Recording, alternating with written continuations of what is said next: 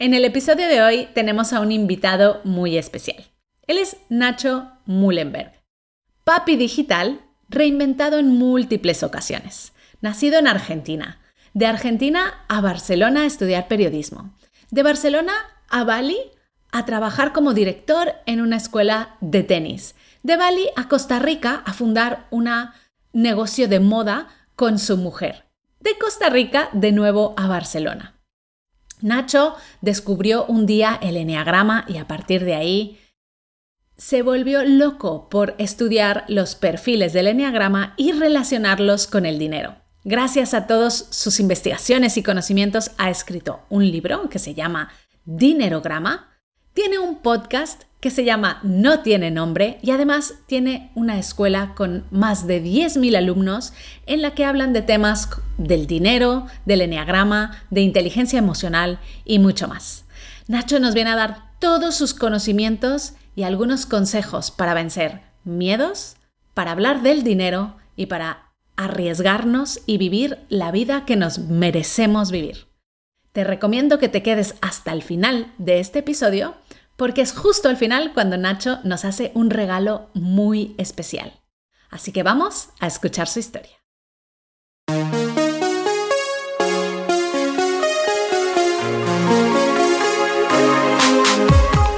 Bienvenida a Madres Reinventadas, presentado por Billy Sastre, un podcast para madres que están redefiniendo el concepto de trabajar sin renunciar a su vida familiar.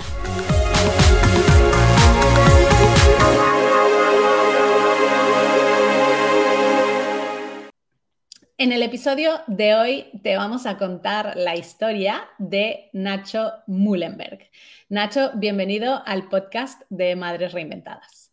Hola Billy, ¿qué tal? Un placer estar aquí con vosotras. Un placer tenerte, un honor también que nuestra comunidad te conozca. Y bueno, vamos a hablar de, de toda tu historia y tu trayectoria, que es mucho y tenemos poco tiempo.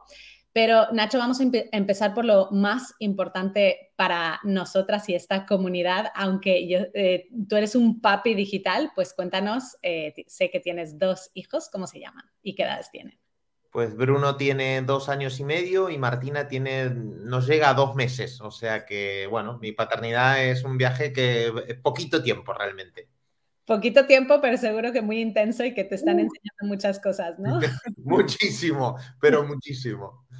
Bueno, Nacho, tú naciste en Argentina, pero has vivido en un montón de sitios. Eh, viviste en Barcelona un tiempo, después Bali, Costa Rica.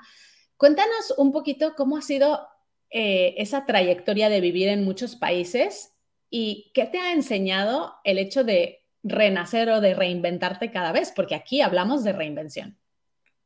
Bueno, pues para mí fue de los mejores aprendizajes de vida, de los más duros también, porque todo gran cambio pues eh, conlleva una movida emocional muy grande en todos los niveles, eh, financieramente, laboralmente, emocionalmente, eh, tanto uno como sus seres queridos, ¿no? Entonces, yo estoy agradecido de haberme movido tanto, realmente el, el vivir en diferentes países te hace primero espabilar muchísimo, hacerte dueño y responsable de tu vida. O sea, ya no decís, bueno, es que me tiene que ayudar algún gobierno, alguna institución. No, no, no. Aquí estás tú solito ante el peligro y, te tienes que espabilar, ¿no? Y después también abrir mucho la cabeza, porque cuando estamos siempre sesgados del mismo lugar, ya sea Argentina, Costa Rica, Bali, Indonesia, eh, España o Estados Unidos, da igual, siempre te recibimos la misma información, el mismo, la misma manera de pensar, las mismas tradiciones, la misma cultura, y el viajar te hace darte cuenta de que lo que para ti está bien, por ahí para otro está mal, lo que tú ves con malos ojos, por ahí los otros lo ven fantásticamente bien, y te hace ser una persona mucho más humilde, mucho más tolerante, mucho más open mind, y realmente te hace ver muchas más posibilidades. Entonces, el crecimiento al, moverte, al viajar de país es, espectacular y es una de las cosas que yo quiero que hagan mis hijos, si realmente a ellos les apetezca eh, más adelante, ¿no? Eh, que lo hagan porque creo que la, experiencia de vida que agarras moviéndote es, es impresionante y te hace mejor persona la mayoría de veces. Me encanta porque es verdad, ¿no? Al final, mm, cuando nos movemos en diferentes espacios y en diferentes países, aprendes muchísimas cosas y aprendes a adaptarte a esos cambios, ¿no? eh, aquí en Mamis Digitales y en Madres Reinventadas hay muchas mujeres que están pensando o que están escuchando este podcast y no se han unido y están diciendo, bueno, necesito un cambio, pero no sé cómo hacerlo, que llevan a lo mejor muchos años trabajando en un mismo lugar, en un mismo entorno y no se atreven a dar ese paso, aún sabiendo que están infelices. Muchas de ellas lo dan después de que el cuerpo les diga, tienes que darlo porque te voy a parar y te voy a frenar y caes en una enfermedad, ¿no? ¿Qué cosas has aprendido de, vivir eh, en varios sitios y de reinventarte muchas veces acerca de cómo dar ese primer paso y decir, me voy a atrever? Bueno, yo siempre evalúo un poco en la situación en la que me encuentro y, si realmente me levanto con ganas, o sea, si, si estoy llevando la vida que realmente quiero. Eso es importantísimo para mí y diseñé la vida que quería. Es cómo quiero vivir yo y evalúo si las decisiones que estoy tomando en el día a día me acercan o me alejan del objetivo de vida que yo tengo. Y me he dado cuenta muchas veces de que tenía una idea de vida y todo lo que hacía en mi día a día, las decisiones que tomaba, eran totalmente opuestas a lo que realmente quería. Entonces, mm, al final es un coste de oportunidad. O sea, muchas veces pensamos, ¿no? Los, los las trabas que podemos encontrarnos si hacemos esto o qué va a pasar si nos atrevemos a dejar el trabajo, eh, mi marido, mm, si tengo un hijo, si no tengo otro hijo, eh, si me reinvento, pero no somos conscientes del verdadero costo que tiene no mover el culete, el costo de la inacción, que yo le digo, que esto es mucho peor que el atreverse. Quiero decir, yo estaba en ese momento que decía, vale, yo no estoy bien ahora, si me atrevo a dar el salto, ¿qué puede pasar? Puede pasar que vaya bien o no, depende, ya veremos. Pero lo que sí estoy seguro es que si me quedo como estoy, el costo de no moverme, de no activarme, de no hacer nada, en tres meses, ¿cómo voy a estar? En seis meses y en doce meses y en tres años, pues estaré más gordo, más calvo, de peor humor y, y mi vida será todavía más ruinosa. Entonces, eso era una certeza de que, que si yo seguía igual, eso iba a pasar. En lo otro no había certeza, pero el escenario, había un escenario que podía ser positivo. Y a partir de ahí dije, bueno, yo me recuerdo mucho, ¿no? Hasta me lo tengo tatuado acá en, la mano, como que me voy a morir. Entonces yo también evalúo, ¿no? De decir, hostia, si me muriera hoy, ¿me iría satisfecho? Y muchas veces durante muchos días de mi vida, sé que suena un poco jipón, pero durante muchos días de mi vida decía, no, la verdad que me, hubiera, si me voy hoy, me voy con la sensación de joder, ¿cómo no me hubiera atrevido más a hacer esto que realmente quería con mi vida? Y a día de hoy, si me fuera a morir hoy, mm, me sabría fatal porque quiero hacer tantas cosas, pero de lo único que estaría contento es de que me he atrevido a hacer las cosas que realmente quería. Me he atrevido a vivir la vida que quería. Y eso para mí es, es muy importante a la hora de calibrar si eh, estoy tomando buenas decisiones o malas decisiones. Nacho, yo te escuché en uno de tus eh, directos de Instagram decir que ah, las personas que tienen un trabajo por cuenta ajena en realidad tienen un riesgo bastante grande porque solo tienen el ingreso desde un sitio, ¿no? Háblanos un poquito de, esto y de cómo podemos hacer para cambiar esa mentalidad que por lo menos aquí en España está muy arraigada y mucha gente lo dice, no, no, no, ¿cómo vas a, dar el salto hacia la inseguridad teniendo un trabajo estable? en el que eres infeliz, ¿eh? porque yo no hablo de las personas que quizá, oye, tienen un trabajo por cuenta ajena y son muy felices y estos se despiertan en la mañana y dicen, estoy viviendo mi propósito. No, yo hablo de, la, de las personas que van a trabajar cada día diciendo, oh, ¿en serio? Es, tengo, es lunes, ¿no? ¿Cómo hacemos para dar este cambio? Primero, ah, entiendo que pase por ahí, yo lo he pasado y no se me ocurre vida más triste que pasar por ahí. ¿eh? Realmente, insisto, nos vamos a morir, tenemos una sola vida, no sé si nos reencarnaremos, viviremos otra vez, no tenemos ni idea. Lo que sí sé es que me voy a morir. Entonces, vida más triste que desperdiciar eh, el 50% de nuestra vida trabajando en algo que no nos gusta, me parece un horror. Em, dicho esto, Tener una sola fuente de ingreso es una temeridad absoluta. Nosotros tenemos muchísimos gastos, todos. Vamos al supermercado, tenemos una hipoteca o un alquiler, eh, pagamos cosas de nuestros hijos, eh, ropa, etc. O sea, gastos tenemos por todos lados. Ahora bien, una sola fuente de ingresos, algo no cuadra. O sea, es, es matemática pura. Se me cae tu cliente principal, que puede ser tu jefe, o sea, tu jefe es tu cliente, evidentemente, y está jodido. Entonces, ahí cuando dije, no, hombre, no, esto no puede ser, la fórmula no, funciona de esta manera. Eh, de seguridad no tiene nada, porque mañana, o sea, al final el que está emprendiendo, eh, o tu, jefe es un emprendedor más. Él también tiene riesgos, como todos. Entonces, si él tiene riesgos, tú también tienes, tú tienes riesgos, ¿no? Eh, incluso siendo funcionario. No, pero los funcionarios en España, no, no, no, perdona. Los funcionarios en Grecia hace unos años se fueron la mitad afuera. Y en España Ojalá que suceda también con muchos funcionarios, no todos, ni mucho menos, porque tengo familia que es funcionario, mi padre es médico de un hospital, mi mujer es enfermera, mami digital también, ahora reinventada, pero hay muchos funcionarios que sobran, que son insostenibles. Entonces, muchos de ellos, tarde o temprano, en España caerán. Entonces, la falacia esa de que es más seguro tener un trabajo, por cuenta ajena, eh, yo ya no me la creo desde hace muchísimo tiempo. Yo he saltado al al mundo del emprendimiento desde hace muchos años. Eh, no sabía que iba a emprender tampoco, pero vamos, ahora vivo mucho mejor. Eh, obviamente hay incertidumbre, pero es que la vida es incertidumbre. O sea, nos creemos que meternos en un trabajo es certidumbre y es seguridad cuando es absolutamente irreal, falso. Mira a, tu entorno y, y, calibra que es verdad, que mucha gente la han despedido e incluso se ven que solo estaban pendientes de esa fuente de ingreso, no hicieron los deberes económicos y a día de hoy están con una fragilidad económica y de vida brutal por pensar y vivir en la ilusión de que tenían algo seguro de por vida. Eso ya no existe más. Hace dos generaciones atrás, con mi abuelo, te lo compraba. Eh, sí que hacían una carrera en una empresa, no cambiaban de, trabajo, pero hoy el mundo está muy diferente, las condiciones han cambiado y tenemos más oportunidades que nunca, vivimos mejor que nunca, más cómodos que nunca y en la época donde hay más fragilidad que nunca. Y eso, si lo sabemos hacer bien, es una oportunidad. Nacho, tú estabas un día en Costa Rica con un negocio de moda con tu mujer, ¿no? Y de repente tu hermano creo que fue quien te mandó un enlace y te dijo, oye, habla, están hablando de esto del enneagrama, ¿qué es esto? ¿Te interesaste?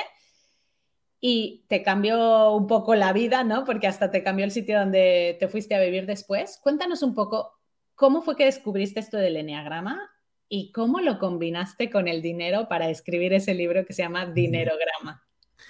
Pues sí, fue tal cual, tal cual lo dices, Billy. Me llegó un, un, vídeo de mi hermano eh, que hablaban del eneatipo 7. Yo nunca había escuchado nada de eneagrama y dije, ostras, ¿cómo puede ser nueve minutos en lo que parece que están hablando de mí? Pero estaban hablando de un arquetipo de personalidad. Y digo, ¿qué es esta locura? Esa noche, imagínate, no dormí buscando información del eneagrama.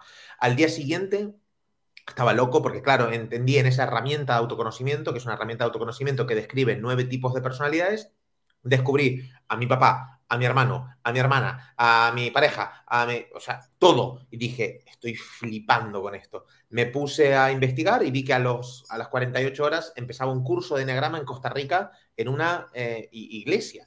Y me metí con, un, con unos curas eh, y con unas monjas que eran, en fin, hacer ahí. Y fue increíble y me, me flipó me ayudó muchísimo a nivel personal por el momento emocional que yo estaba viviendo y fue la herramienta que a mí me catapultó a poder tomar mejores decisiones, a vivir mejor, a meterme en el mundo del autoconocimiento a fuego y, entender un poco para qué estoy acá, cómo quiero vivir y tomar mejores decisiones. Y entonces, ¿cómo lo combinas con el dinero? Porque yo sé que el enneagrama, pues yo sé que soy el tipo 3, que me habla y me describe mi personalidad, pero ahora ya me ha generado la curiosidad de decir, ¿Y esto qué relación tiene con nuestra forma de administrar el dinero o de hablar de dinero o de expresarnos?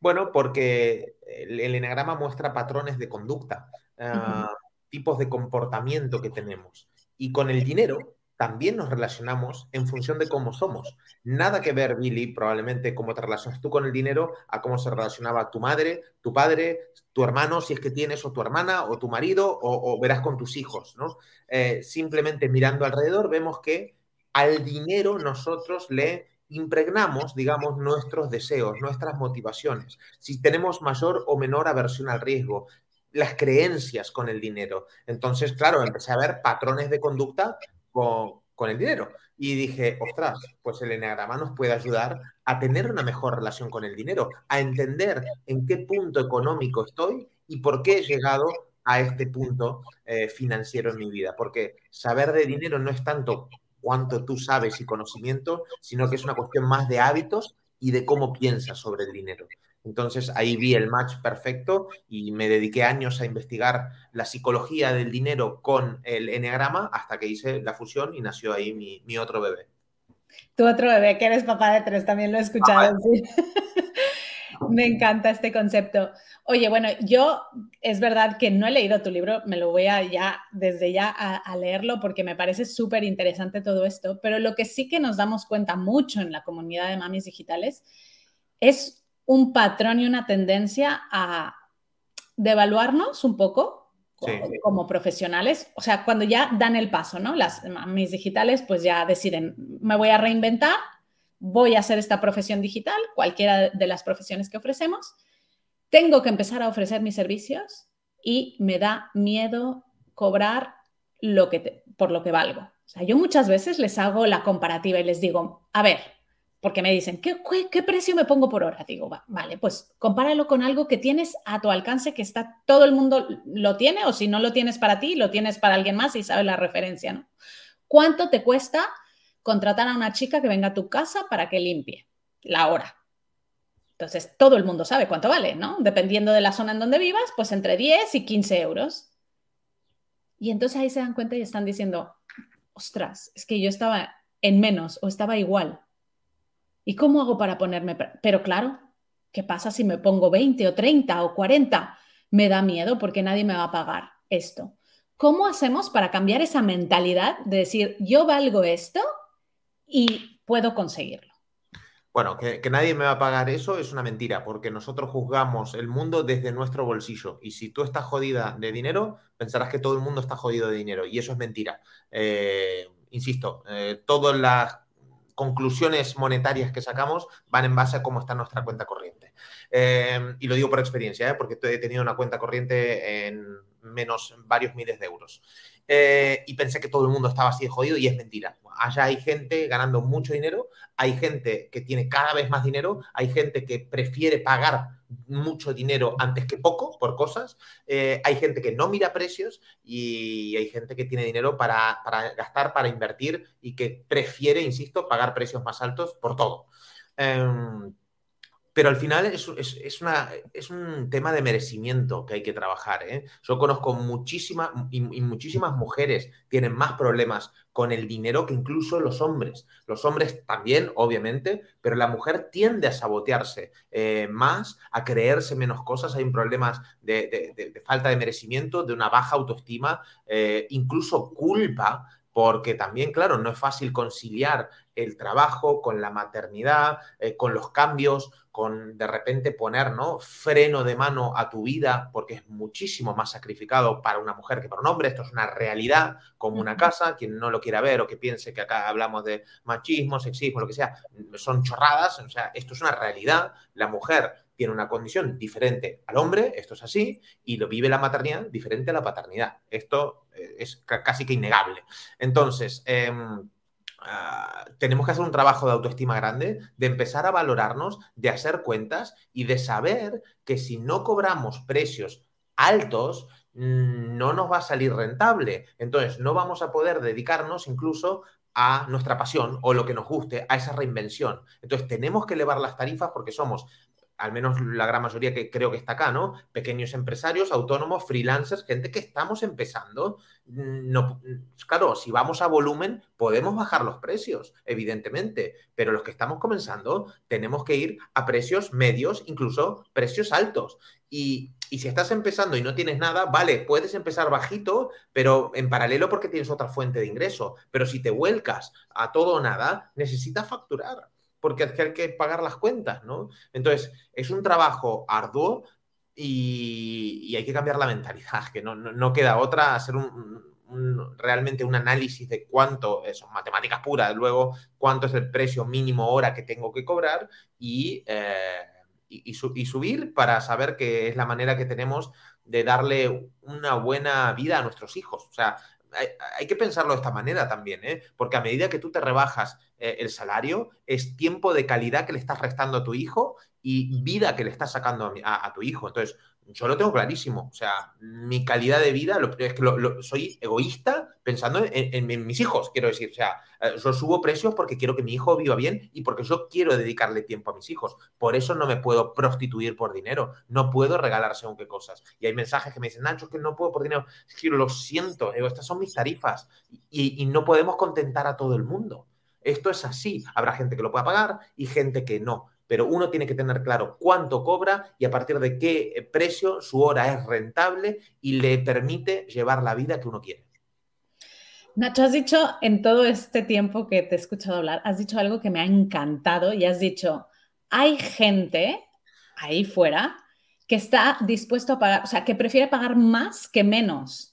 Háblanos de esto, porque claro, es que hay veces que las mujeres o aquí en la comunidad piensan, no, no, no, no, es que si reduzco el precio, el cliente me va a decir que sí. Pero es que yo he visto en muchas ocasiones que hay clientes que dicen, guau, está demasiado barato, esto no va a ser bueno, ¿no?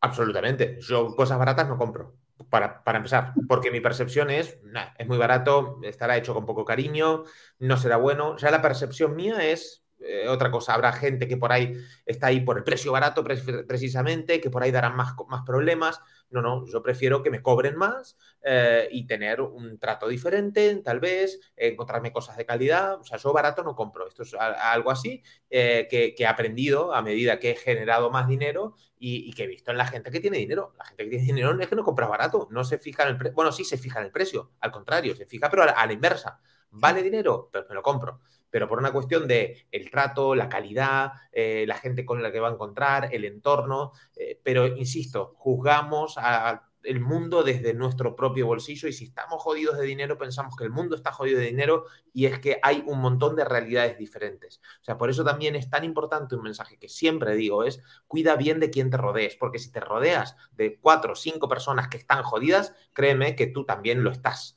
Entonces, si te empiezas a rodear de gente que emprende, que gana dinero, que sube precios, que se anima, que toma decisiones eh, buenas a nivel eh, laboral, económico, de trabajo, ah, pues empezarás, de a poco te vas a contagiar. Es que te vas a contagiar, es inevitable. El emprendimiento eh, se contagia, el dinero se contagia también, el éxito también pero hay que estar en los entornos adecuados, con la gente adecuada, tomando decisiones valientes, atreviéndote, y esto no es un llamado a la inconsciencia, venga, deja todo y te vuelves, no, no, no, no, no, no, no, ni muchísimo menos. Esto es como los monitos, que muchos están cogidos de una rama y hasta que no están cogidos de la otra, no sueltan la otra mano. Pues lo mismo, yo he tardado muchísimos años en llegar al punto en el que estoy. He, viajado a Costa Rica, he viajado a Indonesia, he vuelto a Barcelona, he emprendido una cosa, he emprendido otra, hasta poder tener la tranquilidad económica que tengo ahora después de ser un ignorante financiero durante muchísimo tiempo y tomar malas decisiones y equivocarme y pensar que no iba a ningún sentido,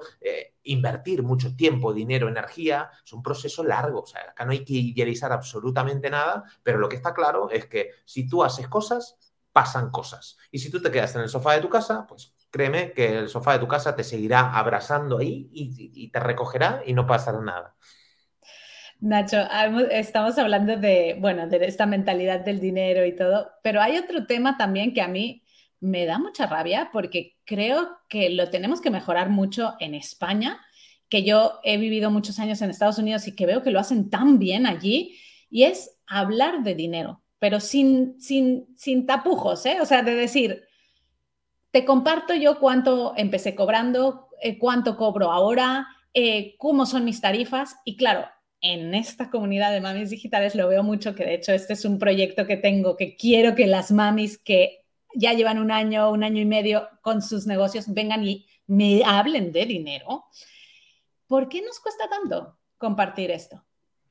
Porque tenemos la creencia, nos lo ha repetido mucho, que hablar de dinero es de mala educación, que hablar de dinero es algo tabú, privado, que, que son malos modales y es una falacia enorme también. Eh, necesitamos dinero, nos movemos por dinero, eh, el dinero condiciona nuestra vida y la de nuestros seres queridos, la de nuestros hijos, el tiempo que le dedicamos a, nuestros hijos, eh, todo, absolutamente todo. Entonces, yo tenía esa creencia también, yo no hablaba de dinero, me parecía de mala educación, pero a medida que fui hablando de dinero, ah, me he dado cuenta que he ido mejorando mis resultados económicos, porque hablar de dinero con los otros te, permite ver otras realidades y de repente, hostia, lo que tú te parecía normal, pero, perdona, él está ganando cinco veces más. Ah, vale, ostras, yo pensé que no, pero pensé que no se podía hacer eso. A ver, ¿cómo lo estás haciendo? ¿Qué estás haciendo? ¿Me ayudas? ¿Me das una mano? Eh, ¿cómo, ¿Cómo te puedo guiar? ¿Cómo te puedo mentorizar con esto?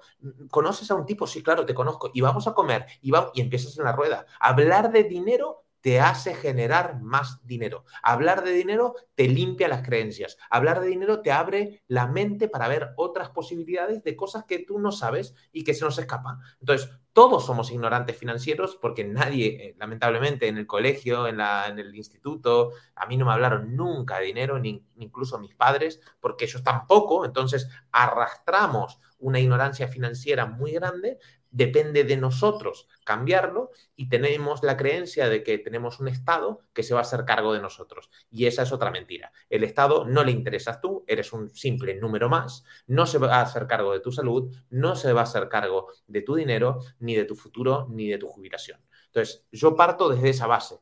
Esa para mí es una creencia muy positiva. ¿Por qué? Porque me, hace espabilar, me hace decir, vale, yo no cuento para nada con el Estado, simplemente para que me chupe dinero, para que me ponga problemas, para que me ponga trabas para hacer cualquier trámite, cualquier burocracia que intenten molestarme, la verdad, porque eso es, la función del Estado. Em, pero sé que no voy a contar con ellos para el futuro. Entonces, eso a mí, Billy, me ayudó un montón a decir, vale, Nacho, como persona adulta, que eres, te tienes que hacer cargo de tu salud, de tu dinero, de tu trabajo, de tu empresa, de tu familia también y de tu futuro, de tu vida al fin y al cabo. Entonces, eso me impulsa a querer formarme, a querer atreverme, a contactar con gente, a ir a escribir un libro, a hacer un podcast, a emprender, a, moverme, a moverme. Creo que para mí la vida va de, de eso, ¿no? De seguir un poco tu curiosidad, de tratar de tener las herramientas para tener una vida próspera y mejor, porque todos queremos vivir mejor, pero el Estado no nos va a garantizar eso. O sea que depende de nosotros.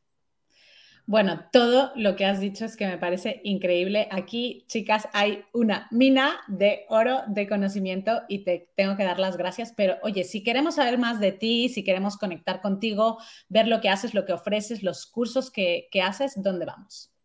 Pues tengo un apellido un poco complicado, como verás, eh, pero bueno, es nachomulenberg.com y lo que se me ocurre también, eh, Billy, es eh, regalarles un audio curso, bueno, gratis a tu comunidad, porque creo que les va a servir, que son los nueve pasos para tener tranquilidad económica que yo mismo he hecho, yo insisto, o sea, cobraba, lo puse hoy en Twitter, cobraba 200 euros al mes cuando empecé mi reinvención profesional y, bueno, he seguido unos pasos después de juntarme con gente que me ayudó mucho a entender cómo funciona el dinero. Así que esos nueve pasos te los regalo a toda tu audiencia, así que te doy un link para que puedas tener gratuitamente un, un audio curso. Pues oye, muchísimas gracias. Pondremos el link y, por supuesto, el acceso a la web y a las redes sociales de Nacho en los apuntes del episodio de hoy. Y Nacho, para finalizar esta gran entrevista, nos encantaría que nos cuentes cuáles son esas principales lecciones que te han enseñado tus dos hijos, Bruno y Martina? Wow, pues la primera eh, me han conectado con un montón de miedos que no tenía, que no sabía que tenía. Em, eh, idealicé un poco la paternidad y digo, vale, sí, va a ser duro por según qué cosa y tal, pero no contaba realmente con que me iban a salir tantos miedos y ostras, eh, em, lo sufro. Tengo, tengo miedo de que mi hijo sufra bullying, de que mi hija le pase algo, de, hostia, me volvió un miedoso, de golpe me volvió un miedoso y, bueno, me ha conectado con esa vulnerabilidad muy grande, ¿no? Em, eso por una parte un poco más negativa, que a la vez es bonita porque es mi aprendizaje y porque es el amor que les tengo que es una tontería, pues no quiero que sufran, pero la vida va de sufrir muchas veces, entonces va a sufrir, entonces es mi aprendizaje al fin y al cabo, ¿no? De desapegarme de eso. Y segundo, Em, ostras, eh, el amor. Es que, es que no, se, es inexplicable hasta que uno ha escuchado tres millones de veces. No, pero el amor a un hijo ya, pero no, pero hasta que no lo, al menos yo no lo tuve, no supe lo que es un amor tan profundo, tan bestia y por el que uno mata. O sea, yo doy la vida y, mato por mis hijos. Entonces, eh, me han multiplicado eh, el amor y me han multiplicado los miedos al fin y al cabo también. O sea que, bueno, dos grandes aprendizajes. Wow, qué bonito. Muchísimas gracias, Nacho, por haber estado aquí y por haber inspirado a nuestra comunidad. Un placer enorme compartir con ustedes y, y gracias por la invitación. Muchas gracias por escuchar Madres Reinventadas.